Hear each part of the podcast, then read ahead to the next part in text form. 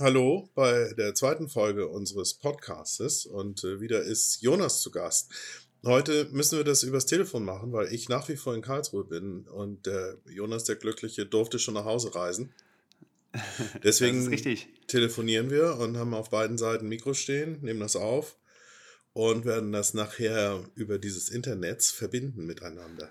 Schauen wir mal. Ich hoffe es. Hallo ihr Lieben, herzlich willkommen bei der neuen Folge unseres kleinen Podcastes. So, und als erstes Mal ein ganz anderes Thema. Jonas wird sich so abgehoben an. Darf man das jetzt publik machen? ähm, lass uns mal noch eine Folge damit warten. Dann warten wir noch eine Folge. Ich finde auch, Jonas ist ein sehr geerdeter, erdiger Typ. Aber wir nehmen das gerne mal mit auf. Ich, ja. äh, es gibt nur noch, ja, wir reden da in der nächsten Folge mal ja. drüber, ne? okay, sehr gut. Bleiben wir erstmal auf dem Wasser. Per, hat sich denn irgendwas getan in der letzten Woche? Schon ja. gibt es Neuigkeiten? Ja, es gibt Neuigkeiten. Oh, das war ein Klicken von meinem Thermobecher. Das ist nicht gut. Ich höre auf. Ähm, es gibt Neuigkeiten, leider keine guten. Oh. Ähm, also erstens, äh, so wie es aussieht, werden wir die Praxis äh, von Claudia nicht los. Ähm, okay. Ich glaube, ich habe das, ich weiß nicht, ob ich es im Pod erwähnt habe. Äh, wir hatten eine Käuferin, Claudia ist Ergotherapeutin, hat eine Praxis aufgebaut die letzten viereinhalb Jahre und äh, das sehr erfolgreich und das läuft sehr gut. Sie ist im, am Rand von Hamburg und ähm, die hat sie versucht zu verkaufen und äh, gab es auch eine Käuferin, die sich über Mund-zu-Mund-Propaganda ergeben hat, seit Anfang des Jahres eigentlich.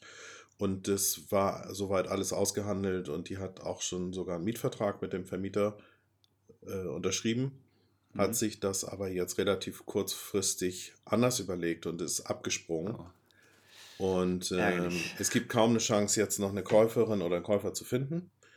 Okay. Und äh, wir müssten jetzt, um das überhaupt weiter zu versuchen, nochmal zwei Jahre lang einen Gewerbemietvertrag für das Gebäude unterschreiben. Und das also, Risiko können wir eigentlich nicht eingehen. Also behaltet ihr die Praxis nicht quasi? Ja, also so wie es momentan aussieht, äh, wird es darauf hinauslaufen, dass wir die Praxis leider einfach zumachen äh, müssen ja. und dementsprechend auf den äh, Verpflichtungen, die da noch drauf sind, also auf den Krediten sitzen bleiben ja. und die noch abzahlen müssen. Das ist natürlich ärgerlich, ärgerlich, und schade, das ist finanziell ärgerlich und das ist für, für Claudia natürlich emotional auch wirklich blöd, weil das hm, ein Projekt ist, das sie äh, selber erschaffen hat und gut erschaffen hat und erfolgreich. Und mhm. jetzt will es keiner haben. Und das, äh, das Problem liegt halt auch ein bisschen mit darin, dass äh, es einfach nicht genug Ergotherapeuten gibt. Es ist wie in vielen Branchen, du findest eigentlich keine Angestellten. Und deswegen, ist, ne, es wäre auch die Option, diese Praxis bestehen zu lassen und mhm. sich eine Geschäftsführerin oder Geschäftsführer zu suchen ja. Ähm, aber auch das ist fast aussichtslos, weil du findest einfach keine Angestellten. Und in dem Moment, wo sie keine Angestellten hat, funktioniert das alles nicht mehr, weil wir natürlich auch Eltern geworden sind und äh, wir nicht beide Volltag, Vollzeit arbeiten möchten. Da waren wir ja, uns ja, von vornherein ganz klar, dass äh, wir den Lütten nicht ganztags zu einer Tagesmutter geben oder so. Ah, das ist aber sehr schade. Habt ihr denn so eine Art äh, Deadline, also bis wann ihr das quasi jetzt noch irgendwie wuppen könntet oder müsst ihr dann jetzt anfangen, tatsächlich den Laden dazu zu machen?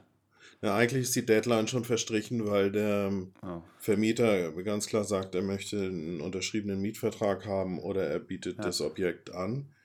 Das ja. ist auch soweit verständlich.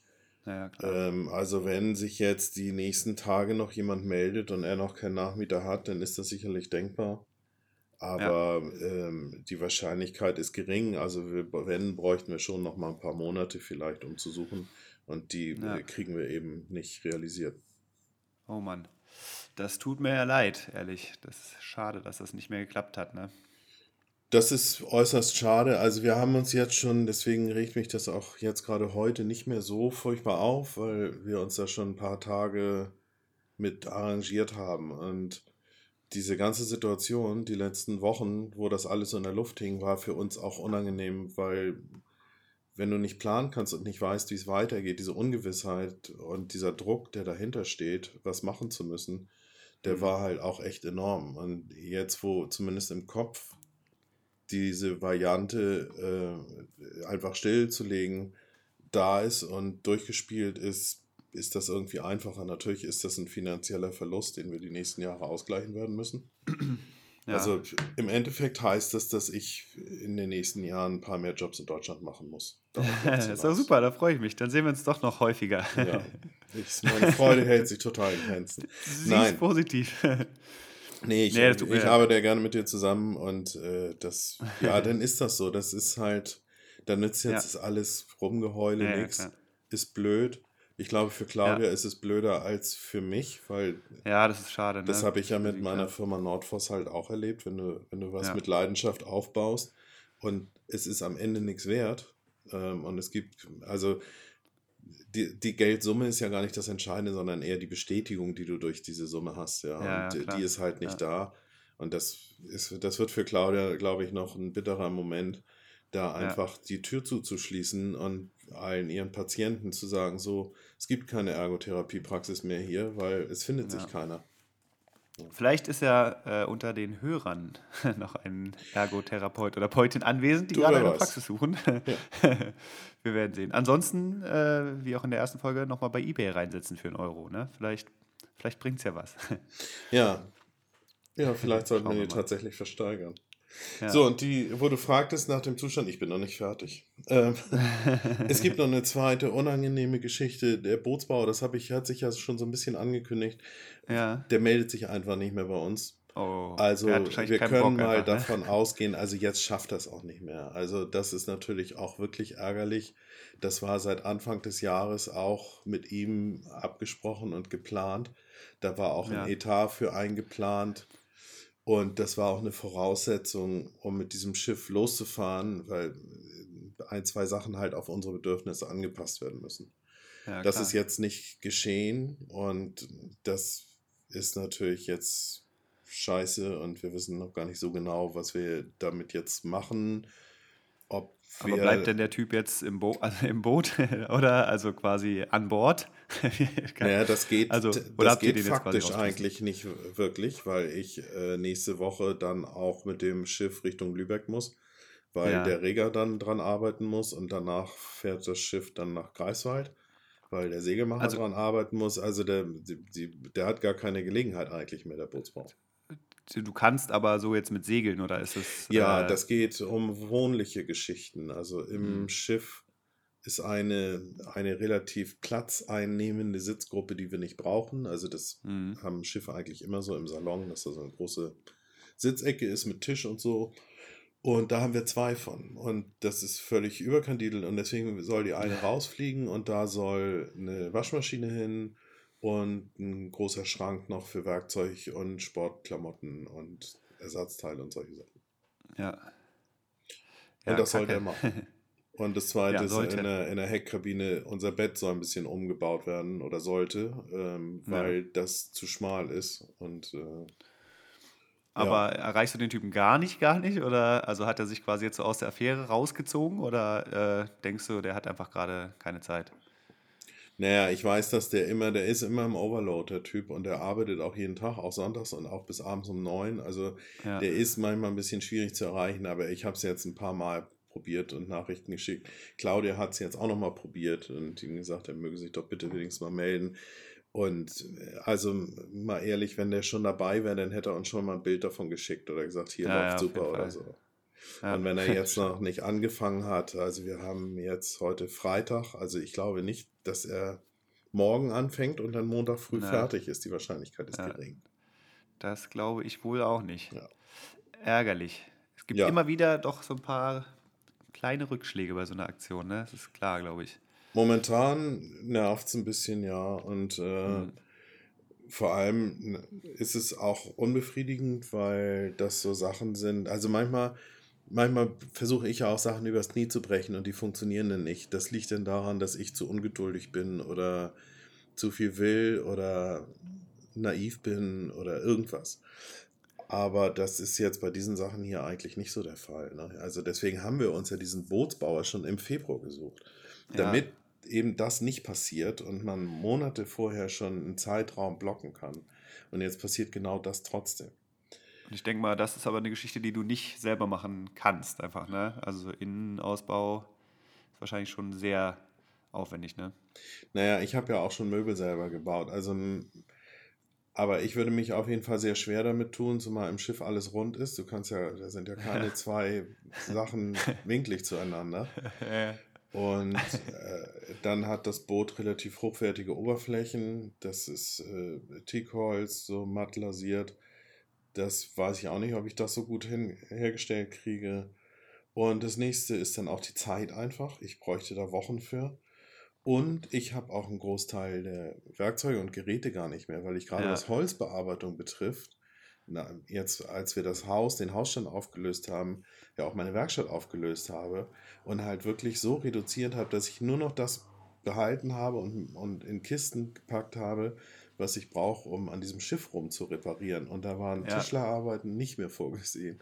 Wie, Deswegen habe ich viele Tischlersachen nicht mehr.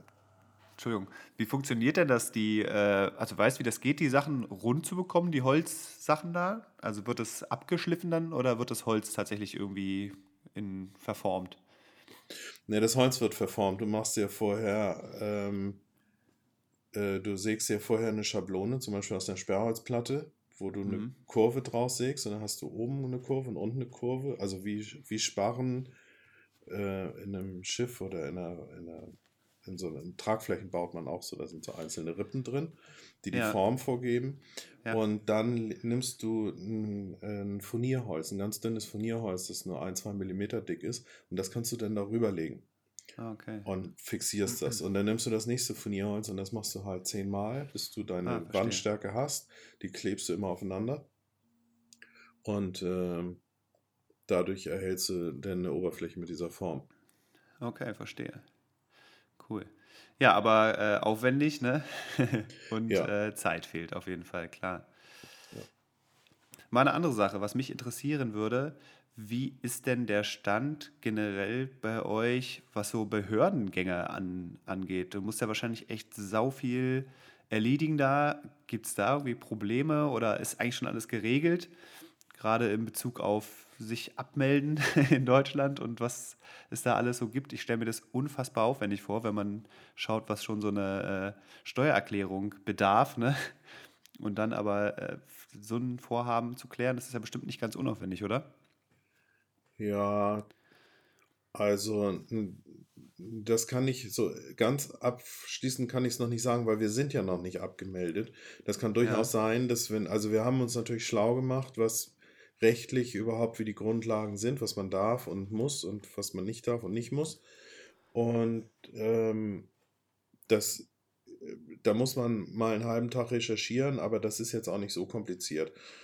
Ja. Ob das denn in der Realität alles auch tatsächlich so funktioniert, wenn ich jetzt zum Ordnungsamt gehe, das wird bei mir im Dezember sein und sage so, mhm. ich melde mich ab und bin nicht mehr erreichbar. Das ähm, das müssen wir dann mal sehen. Also eigentlich ist die Rechtslage ist ganz klar, aber wie wir wissen, ist eine Rechtslage und eine Behörde manchmal ein bisschen auseinander. Ja. Also wir werden uns in Deutschland abmelden. Ich werde mein Gewerbe noch angemeldet lassen, um nämlich genau das, wovon wir sprachen, eventuell noch ja. einen Job in Deutschland machen zu können. Ja. Das geht auch. Ich muss dann halt eine Adresse hinterlegen, wo meine Post hingehen kann, die mit dem Gewerbe zu tun hat. Mhm. Und ähm, ja, denn wenn wir abgemeldet sind aus Deutschland, dann können wir unsere Krankenversicherung kündigen, beziehungsweise ja. wir werden die nicht kündigen, sondern wir werden die äh, ruhig stellen oder wie nennt man das? Ja, ähm, so also wir, wahrscheinlich, ja.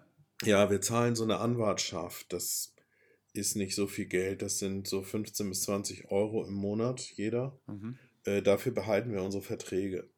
Das heißt, wenn okay. wir äh, uns entschließen, in drei, vier, fünf Jahren äh, nach Deutschland zurückzukommen, was jetzt gar nicht so unbedingt das Ziel ist, aber das kann ja durchaus sein, aus welchen Gründen auch immer wir zurückkommen wollen oder müssen, können wir wieder zu der Versicherung gehen, sagen, hier, wir hätten gern unseren Vertrag wieder in Kraft gesetzt und dann kriegen wir den sofort wieder mit den gleichen Konditionen.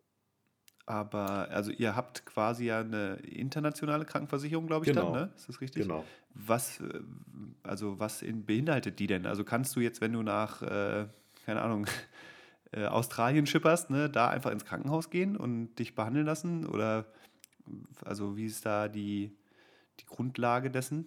Ja, das ist eine private Krankenversicherung mit relativ guten Leistungen, also besser als die, also in Deutschland wäre es schon eine Premium-Klasse, also hat relativ großes Leistungsspektrum und relativ wenig Selbstbeteiligung und gilt weltweit bis auf USA.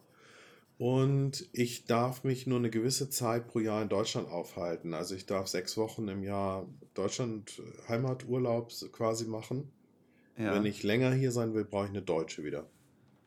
Okay, ja. verstehe. Und ja, die ist relativ günstig bei relativ guten Leistungen. Das liegt daran, dass in den meisten Ländern äh, äh medizinische Versorgung deutlich günstiger ist als in Deutschland. Mhm. Verstehe.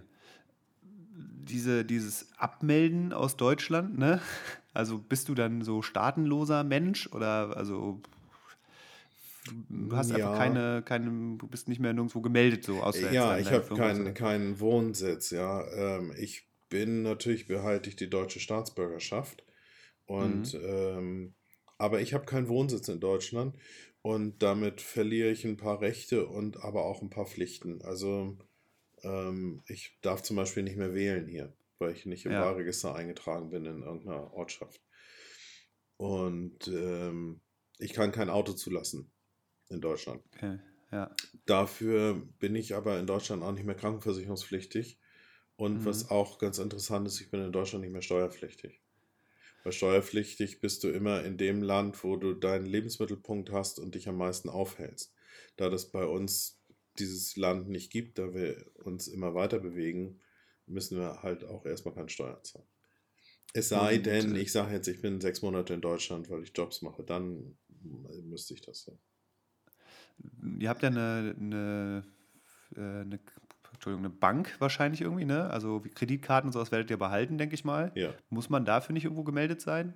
Irgendwie bei einer Bank zumindest? Oder? Also bleibst, bleibt ihr bei ja. der Bank, bei der du jetzt schon immer bist und musst du da dann sagen, Leute, ich bin jetzt erstmal weg oder kannst du, hast du eine neue internationale Bank gefunden? Wie ist das? Naja, also wir verteilen das tatsächlich ein bisschen. Wir werden die Bankverbindung, die wir haben, behalten. Ähm, Allein schon aus organisatorischen Gründen, weil wir werden ja unsere, ähm, also wie gesagt, ich führe mein Gewerbe noch mindestens ein Jahr weiter und Claudia, wenn sie die Praxis stilllegt, muss nächstes Jahr auch noch eine Meldung abgeben ähm, und eventuell noch Steuern zahlen oder zurückbekommen. Und allein deswegen macht es Sinn, die Geschäftskonten noch aufrechtzuerhalten. Und äh, wir haben jetzt auch schon ein, zwei äh, Konten bei Online-Banken mhm. deutschen Online-Banken allerdings und wir werden jetzt auch noch ein, zwei ausländische Banken schon Konten aufmachen, damit es einfach ein bisschen verteilt ist, weil manchmal es gibt so Länder, also ich kann mich erinnern zum Beispiel, dass in, ich war ja schon mal in Polynesien, Französisch-Polynesien in der Südsee, was früher mal Französisch war. Und äh, da gehen zum Beispiel amerikanische Kreditkarten nicht. Weil ja. die Franzosen da keine Lust drauf haben. Und ähm, so gibt es halt hier und da Einschränkungen und ja, und wahrscheinlich, also in Deutschland ist es so, dass du auch ohne Wohnsitz müssen die dir eigentlich ein Konto geben. Ich weiß okay. aber aus Erfahrung, dass sie es nicht wollen. Also das kann passieren, dass du da hingehst, sagst, ich möchte ein Konto haben, habe aber keinen Wohnsitz. Und dann sagen die, nee, kriegen sie nicht. Mhm. Und hm. dann ist natürlich der Aufwand, sich jetzt einen Anwalt zu nehmen und sich da in ein Konto reinzuklagen, ja. Das will man ja nicht. Das macht keinen das Sinn. Aber das ja. sind Sachen, die werden einem begegnen. Aber deswegen machen wir vorher halt schon ein, zwei Konten auf. Und als postalische, eine postalische Adresse werden wir haben hier. Es wird ja auch mal einen Brief geben, vielleicht von der Yachtversicherung oder von der Krankenversicherung. Und das geht dann halt äh, zu jemandem, den wir bestimmt haben und der sammelt dann die Post für uns. Ja. Sag mal, Gibt es eigentlich irgendwelche Sachen, vor denen du Angst hast jetzt? Ich meine, die Sache rutscht ja immer näher, ne? Also ich bin da sogar schon ein bisschen aufgeregt für dich mit. Aber gibt es irgendwas, wo du Schiss vor hast? Also wo du jetzt schon sagst, uiuiui, das kann ja was werden? Natürlich, also wir beide, also Claudia und ich machen uns natürlich viel Gedanken, da es jetzt ja auch wirklich echt konkret wird und äh, ja letztendlich werden wir nächste Woche anfangen, so Stück für Stück aufs Schiff zu ziehen. Ne? Und ähm, also ich habe weniger vor konkreten Sachen Angst, wie jetzt dem mehr oder so. Ich weiß, dass es da Momente gibt oder Tage gibt, wo einen das einschüchtert und man denkt, oh wei, was hoffentlich kommen wir hier alle lebend raus. ähm, die gibt es, aber ich weiß auch, dass man für gewöhnlich dann eben doch lebend rauskommt. Also das mhm. ist mehr eine mentale Geschichte, mit der man sich auseinandersetzen muss. Das, das macht mir nicht so die großen Sorgen. Das sehe ich als Herausforderung, da freue ich mich mehr drauf. Was ich als größte Herausforderung sehe, es sind eher mentale, zwischenmenschliche Geschichten. Also Claudia und ich werden lernen müssen, auf dem Boot zusammen zu leben. Ja. Das wird dauern, das wird nicht in einer Woche gehen, das wird, ähm, wird ein paar Monate dauern, bis wir uns da akklimatisiert haben. Auch mit uns untereinander und mit dem Kleinen und mit allem. Das, äh, ja. das wird eine Herausforderung. Und das wird auch eine Herausforderung, mehrere Wochen da eingefärbt zu sein. Und, oh ja, glaube ich auch. Ähm, also das und, und, auch Sachen wie Konfliktlösung und, und ich natürlich, also was echt blöd wäre, ist, wenn wir eines Tages diese Entscheidung bereuen. Das ist mhm. immer das, was, naja, Angst habe ich da nicht vor, aber, aber ich hoffe, dass wir dass diese Entscheidung richtig ist. Und ich bin auch davon überzeugt. Ich, ich sehe da halt auch bei allen Schwierigkeiten, die wir gerade haben, sehe ich halt auch ganz, ganz viele positive Aspekte und ganz viele positive Dinge, die auf uns zukommen. Ja. Und da freue ich mich halt riesig drauf. Und das geht Claudia auch so. Momentan sind wir beide sehr angespannt wegen dieser ja. Praxissituation. Der Bootsbauer, ja, wir müssen aus der Wohnung raus und das Schiff ist nicht fertig. Und es ist alles so ein bisschen durcheinander gerade. Ja. Und äh, finanziell, dadurch, dass wir jetzt klar das Kredite ablösen müssen, wird es halt auch nicht gerade lustiger. Ja, klar. Ähm, das sind alles Sachen, die uns belasten. Aber die werden sich auch geben und ich, ja, ich bin überzeugt davon, dass wenn wir erstmal unterwegs sind und die Sonne scheint, dann, dann ähm, wird, werden wir da nicht mehr drüber nachdenken und dann wird das von uns abfallen. So. Ja. Ja, ich glaube, man muss sich tatsächlich so ein bisschen beschäftigen mit dem Thema, dass man da keinen Lagerkoller kriegt vor. Ne? Also, ich weiß nicht, gibt es da irgendwelche äh, Ratgeber oder sowas, die man sich reinfahren kann, dass man da, gibt es irgendwelche äh, Anwendungen quasi, weißt du, wenn man kurz vorm Durchdrehen ist, dass man da ein bisschen tief durchatmet? Oder? Ja, das ich habe tatsächlich, ich habe mich damit beschäftigt und beschäftige mich auch immer noch damit. So einen richtigen Ratgeber oder ein gutes Buch darüber, wie so, ich nenne es einfach mal Teams, ist ja nicht auf ein Schiff reduziert, das kann ja überall sein.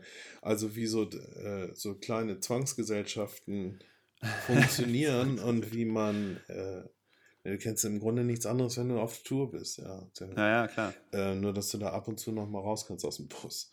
Mhm. Ähm, es gibt keine, oder ich habe zumindest noch keinen guten Ratgeber oder kein gutes Buch gefunden. Man findet immer mal so kleine Texte äh, aus dem psychologischen Bereich irgendwie, wie man Konflikte löst oder entschärft oder dafür sorgt, dass sie nicht eskalieren und wie man in der Gruppe miteinander umgeht, ohne dass das dass Sachen passieren wie Mobbing auch oder was weiß ich, ist ganz schlimm, wenn einer ausgegrenzt wird. Also für alle ist es nicht. Ja, sowas darf nicht passieren. Ne? Und ähm, auch mit Antipathien. Da ist auch immer, wenn da vier, fünf Leute zusammen sind, sind darunter auch immer zwei, die finden sich mal ein paar Tage nicht so geil. Und ja. auch das sind Situationen, mit denen muss man umgehen können. Und ja. ähm, da gibt es so Tipps zu und, und so Mechanismen, die man anwenden kann in solchen Teams.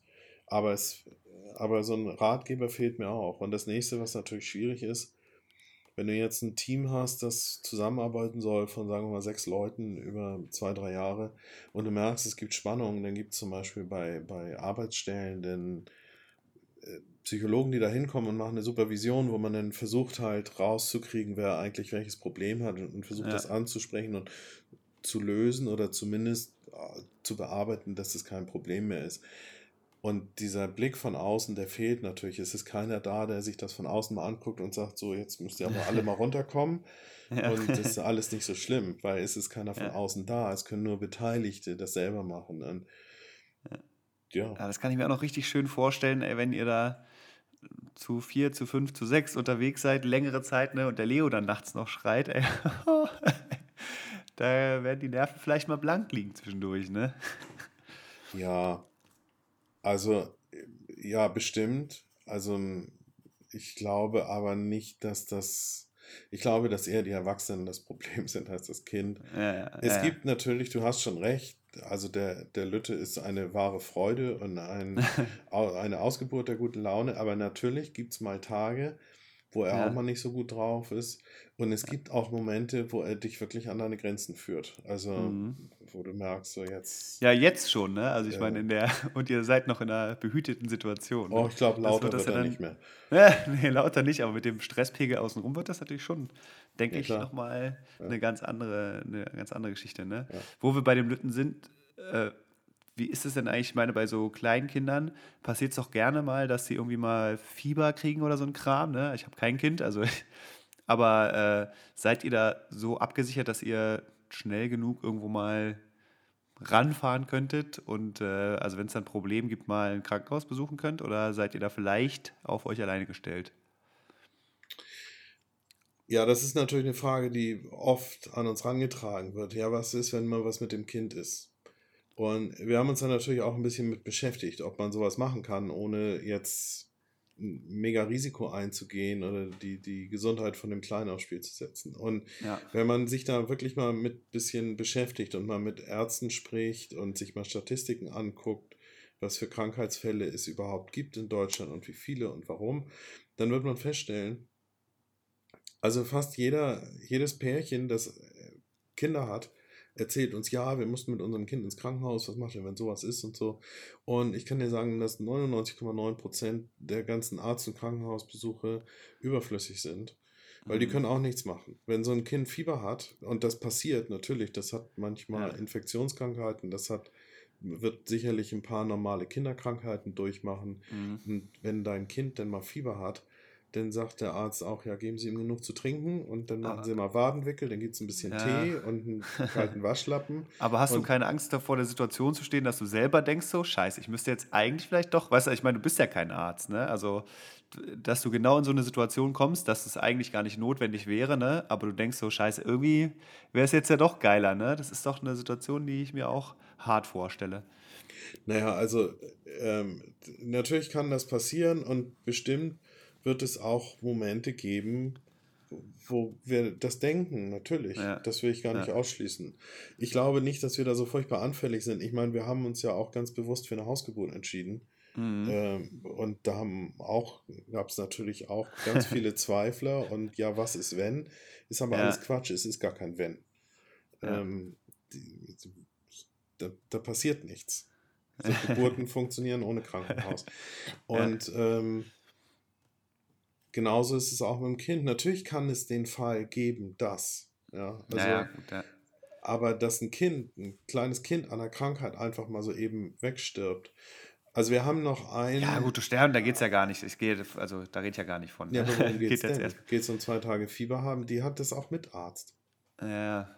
Naja, es geht, also ich glaube eher so die Situa in der Situation zu stecken, dass du nicht die Option hast, einfach, ne? Also irgendwo zu Ja, sein, aber das ist ein ganz weißt, gutes Beispiel, was du da sagst, weil damit Ja. zeigst du eigentlich, dass es geht einem nämlich gar nicht um die Gesundheit, sondern es geht darum, die Verantwortung abzugeben.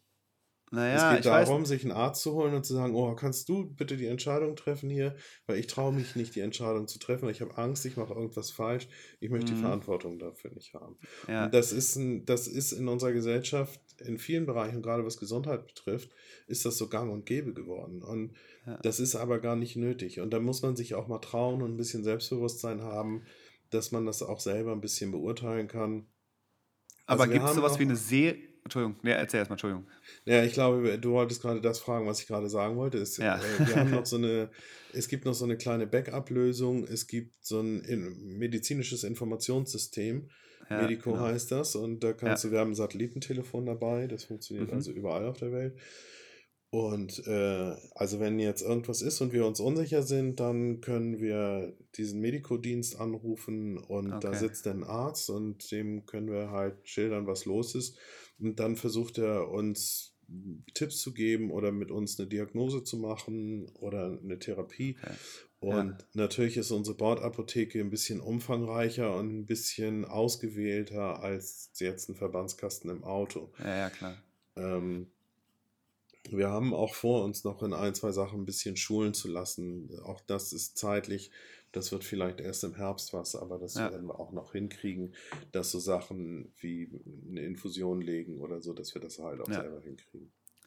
Und das Boot, ist das irgendwie kindersicher gemacht worden? Also, äh, also in so einem Haus sind die Eltern ja schon, machen ja schon so Klappen vor die Treppen und sowas, ne? Äh, muss man da irgendwie gucken, dass der Kleine nicht irgendwie von Bord krabbeln kann oder sowas? Oder bist du da auch eher entspannt unterwegs und sagst, nee, nee, wir haben da. Also ich meine, man ist ja auch relativ dicht dran, denke ich mal, auf so einem Boot, ne? Aber gibt es da Vorsichtsmaßnahmen, die man treffen muss? Ja, wir werden natürlich grundsätzlich, egal ob medizinisch oder, oder beim Boot, also das ist schon so, wir sind uns der Risiken schon bewusst. Äh, das ja. ist jetzt nicht so, dass wir sagen, nee, die es nicht. Und so ist es beim Boot auch. Also rundherum haben wir uns entschieden, es kommen so Relingsnetze. Also normalerweise hat so ein Schiff ja nur so eine Art Zaun draußen. Ja. Und da werden bei uns halt, die haben wir auch schon, da werden so Netze reingeknüpft, mhm. dass zumindest, wenn er dann laufen kann, er nicht über Bord krabbeln kann. Aber sind die Netze quasi so äh, außen, unten dran oder wie stelle ich mir das vor? Komm ich nicht. Die sind an diesem, ich, ich weiß nicht, ob du das so vor Augen hast, das ist so ein Seezaun außenrum. Okay. Mit mehreren, also ähnlich wie ein Treppengeländer. Mm, okay, alles klar. Und äh, das ist außen am Schiff, außenrum. Mhm. Und okay, verstehe. Und da kommt halt so ein Netz rein, damit auch, wenn er mal ausrutscht, er nicht über Bord ja. rutschen kann oder ja. wenn er anfängt zu krabbeln, dass er da nicht rüber äh, läuft und so. Ja. Und genauso gibt es die nächste, der nächste neuralgische Punkt ist, dass wenn man vom Cockpit runtergeht, das ist halt der Niedergang. Das ist so eine sehr steile Treppe, also fast mehr eine Leiter als eine Treppe. Da ist, das werden wir oben auch zumachen oder kindersicher machen, dass er da nicht runter dengelt. Ja. Und ähm, ansonsten so Türen und Schränke, da hast du auf dem Schiff die, den Vorteil, das ist ja sowieso alles gesichert, weil ein Schrank oder eine Schublade wird ja im Seegang aufgehen. Deswegen ist das alles gesichert. Ähm, ja. Also das ist automatisch schon kindersicher. Aber natürlich werden wir ein paar Sachen dafür machen und äh, wir müssen natürlich für ihn auch Plätze schaffen. Also fängt an mit, einer, mit seiner Schlafkoje, die wir für ihn anpassen müssen. Und ähm, dann kriegt er einen Kindersitz und wir werden oben äh, da unter der Sprayhood, das ist da, wo man sitzt, da ist ein, ein kleines Verdeck. Und hinten am Heck werden wir Halterungen anbringen, dass wir da einen Kindersitz, so einen Autositz hinbauen können, dass wir ja, okay. ihn da abparken können und abschneiden. Ganz cool eigentlich. Und äh, sowas werden wir unter Deck auch machen. Mhm. Ja, und dann kann er halt, also das solange man die Hand frei hat und sich mit ihm beschäftigen kann, ist das ja alles kein Problem.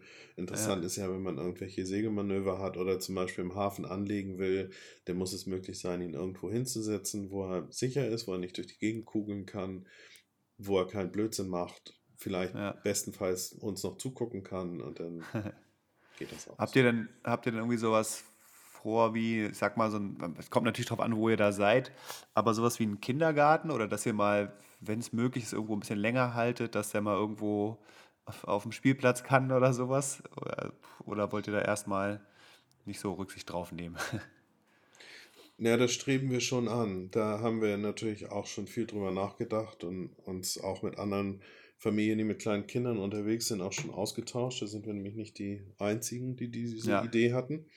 Mhm. Ähm, also es gibt überall immer wieder so Treffpunkte von Langfahrtseglern.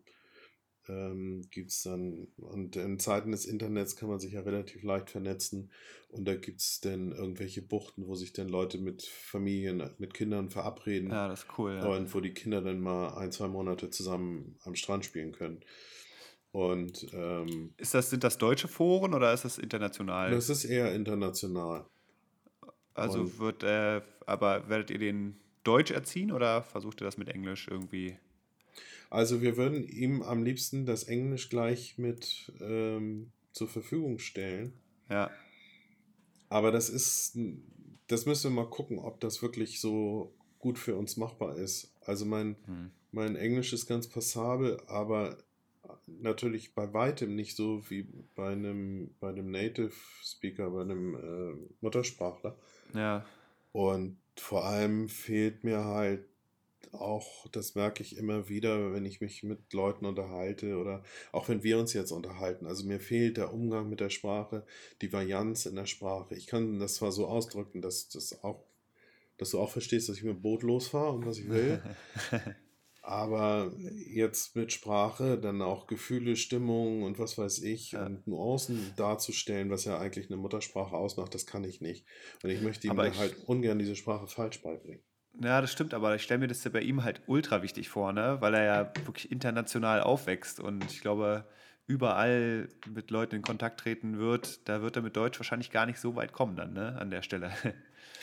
Ja, also wir, wir sind da, da ist noch, das ist noch eine Entstehungsphase, so der Gedankenprozess. Also wir haben schon überlegt, wir nehmen jetzt ja auf die Fahrt ins Mittelmeer auch drei Leute mit und da haben wir neu schon drüber gesprochen.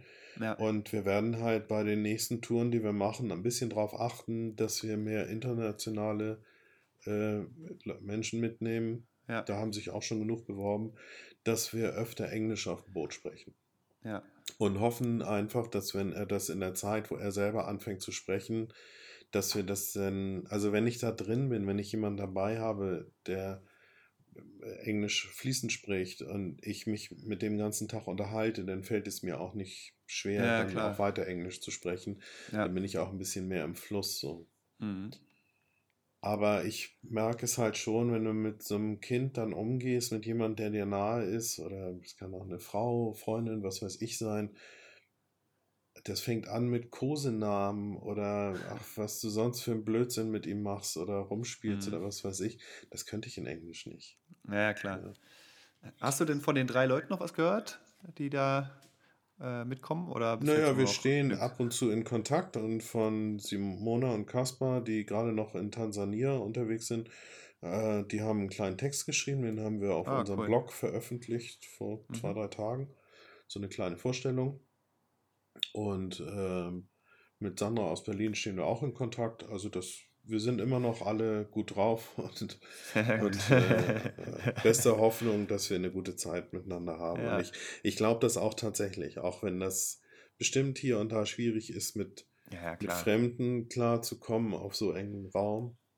Ja. Aber ich, ich bin mir sicher, dass das Positive wird überwiegen und gerade zu Anfang ist natürlich auch eine große Aufregung und eine große Neugier da und das weißt du auch, dann ist auch, dann sieht man über kleine ja, auf jeden Fall. Eigenheiten, die einem nicht so gefallen, halt auch äh, drüber hinweg und dann ja. ist da mehr Toleranz und dann geht das auch so. Ja. Und nachher auf dem zweiten Teil der Reise wenn vielleicht sonst der Lagerkoller kommt. Ich hoffe halt so ein bisschen, dass wir dann schon so viel Strecke gemacht haben, dass wir im Süden von Portugal und Spanien einfach ein bisschen Badeurlaub machen können, so wie es auch geplant ist.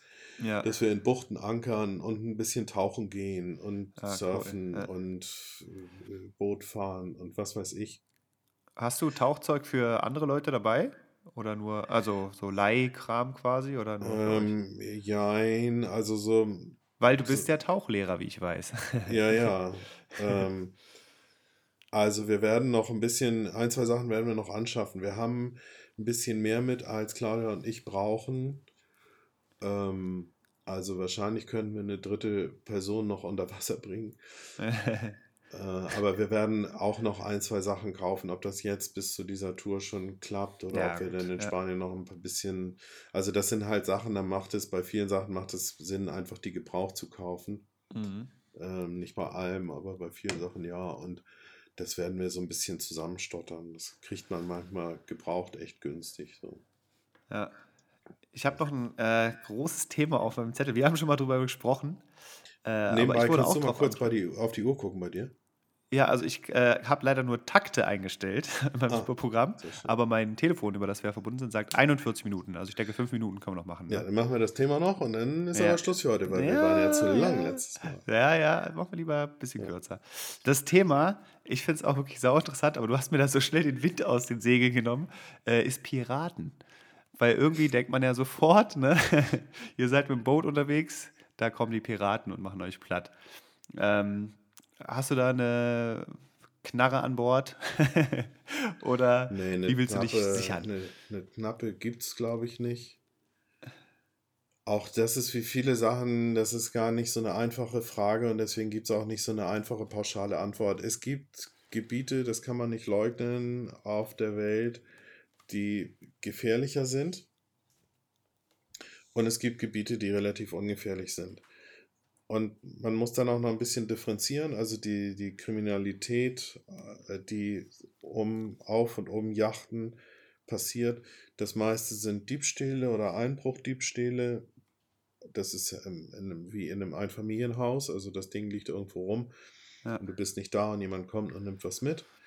Und die Piraterie ist ja eher ein Raubüberfall. Ne? Also da kommen Leute und halten dir eine Waffe vor und wollen irgendwas von dir. Ja. Und die passieren doch eher selten. Es gibt Gebiete, da passiert es ein bisschen häufiger. Das sind auch Gebiete, die wir meiden würden. Die würde ich alleine schon meiden und mit Familie schon erst recht, mhm. weil ich da einfach keinen Sinn drin sehe, mich dieser Gefahr auszusetzen. Also das ist zum Beispiel so die ganze Küste von Somalia ist halt wirklich kritisch. Ja. Und da gibt es noch so ein, zwei andere Ecken auf der Welt, die da ist es einfach empfohlen, da wegzubleiben. Und das ja. werden wir auch machen. So, und nichtsdestotrotz passiert es auch immer mal wieder an anderen Stellen. Es ist, es kann überall passieren also statistisch, das hilft einem, wenn man überfallen wird, hilft einem Statistik auch nicht so viel.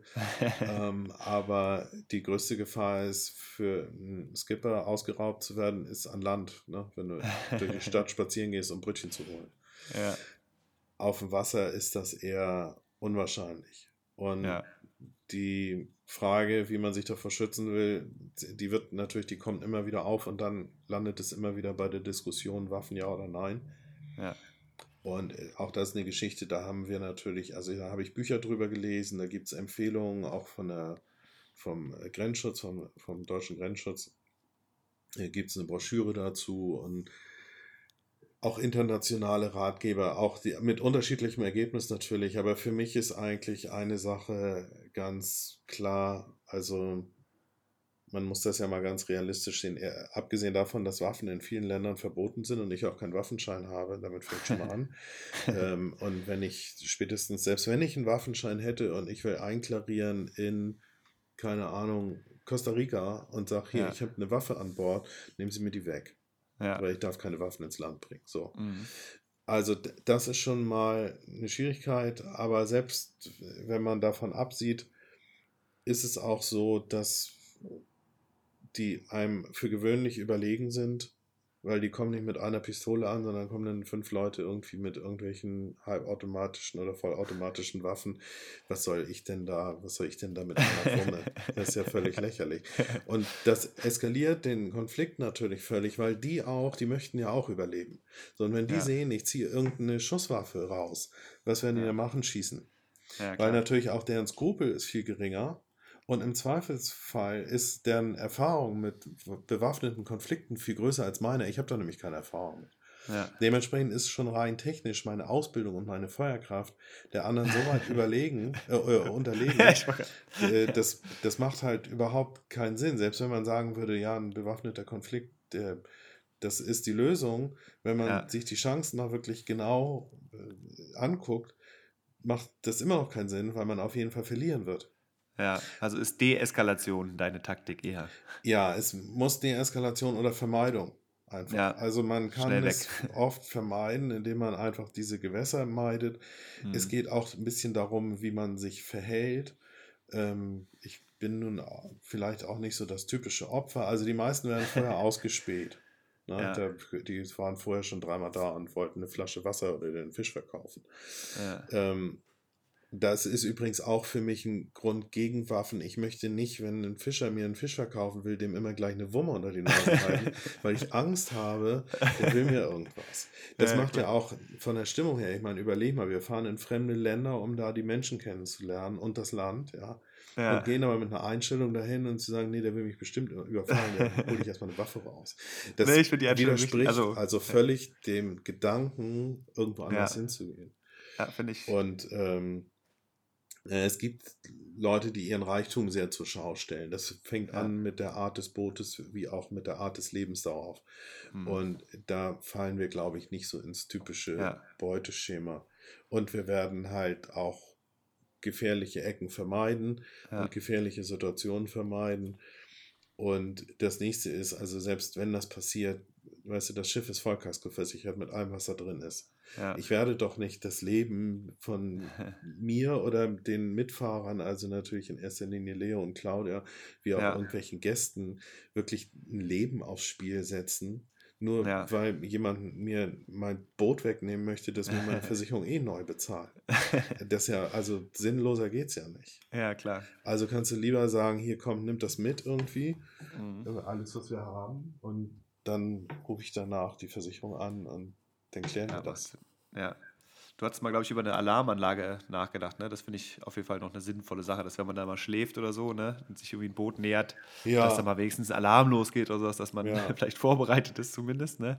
Äh, ja, ich glaube, da reicht die Abschreckung schon. Ja. Also es gibt immer wieder Fälle, wo Leute, also das passiert übrigens nicht in abgelegenen Gebieten, sondern meist, wenn du in irgendeiner Stadt im Hafen liegst, irgendwie, und ob es jetzt Panama oder was weiß ich ist, ähm, dass nachts Leute an Bord kommen und auf Deck einfach Sachen klauen, angefangen ja. von deinem äh, Beiboot mit Außenborder und was weiß ich, was da noch rumliegt. Habt ihr ein Beiboot dabei? Nee, oder? Ja, natürlich, ja. Wirklich?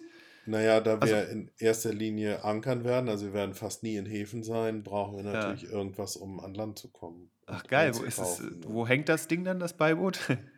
Ist es so hinten dran befestigt? Also, wenn wir richtig auf See sind, dann liegt das vorne auf dem Vordeck. Okay. Ähm, festgeschnallt. Und wenn wir, äh, also wir werden es abends immer aus dem Wasser nehmen und dann wird es wahrscheinlich hinten dran hängen. Okay. Ja, cool. Es hinten so hochheben. Das ist ja cool. Ja, das brauchen wir auch, weil Claudia Wasserski laufen möchte, deswegen brauchen wir das. nee, Beiboot ist schon wichtig. So. Also wenn du ankern willst, ist ein Beiboot wichtig, weil sonst kommst du ja nicht mal an Land, um dir Brötchen zu holen. Ja, klar, cool. Geile Sache. In dem Sinne, wir haben die Zeit ja. voll. Zeit und äh, noch genug äh, Gesprächsthemen für eine weitere Folge, denke ich mal. das würde mich sehr freuen. Wir ja, mich gucken auch. gucken jetzt mal, wie wir das hier zusammengeschnitten kriegen. Das und, kriegen wir schon äh, hin. Ja, aber das denke ich nämlich auch. Und äh, mein, dann mein lieber Per, vielen Dank für die Zeit. Ja, ja ich habe dir zu. Und äh, wir hören uns nächste Woche. Bis bald. Ne? Jo, mach's gut. Bis dann, Jonas. Ciao. Tschüss.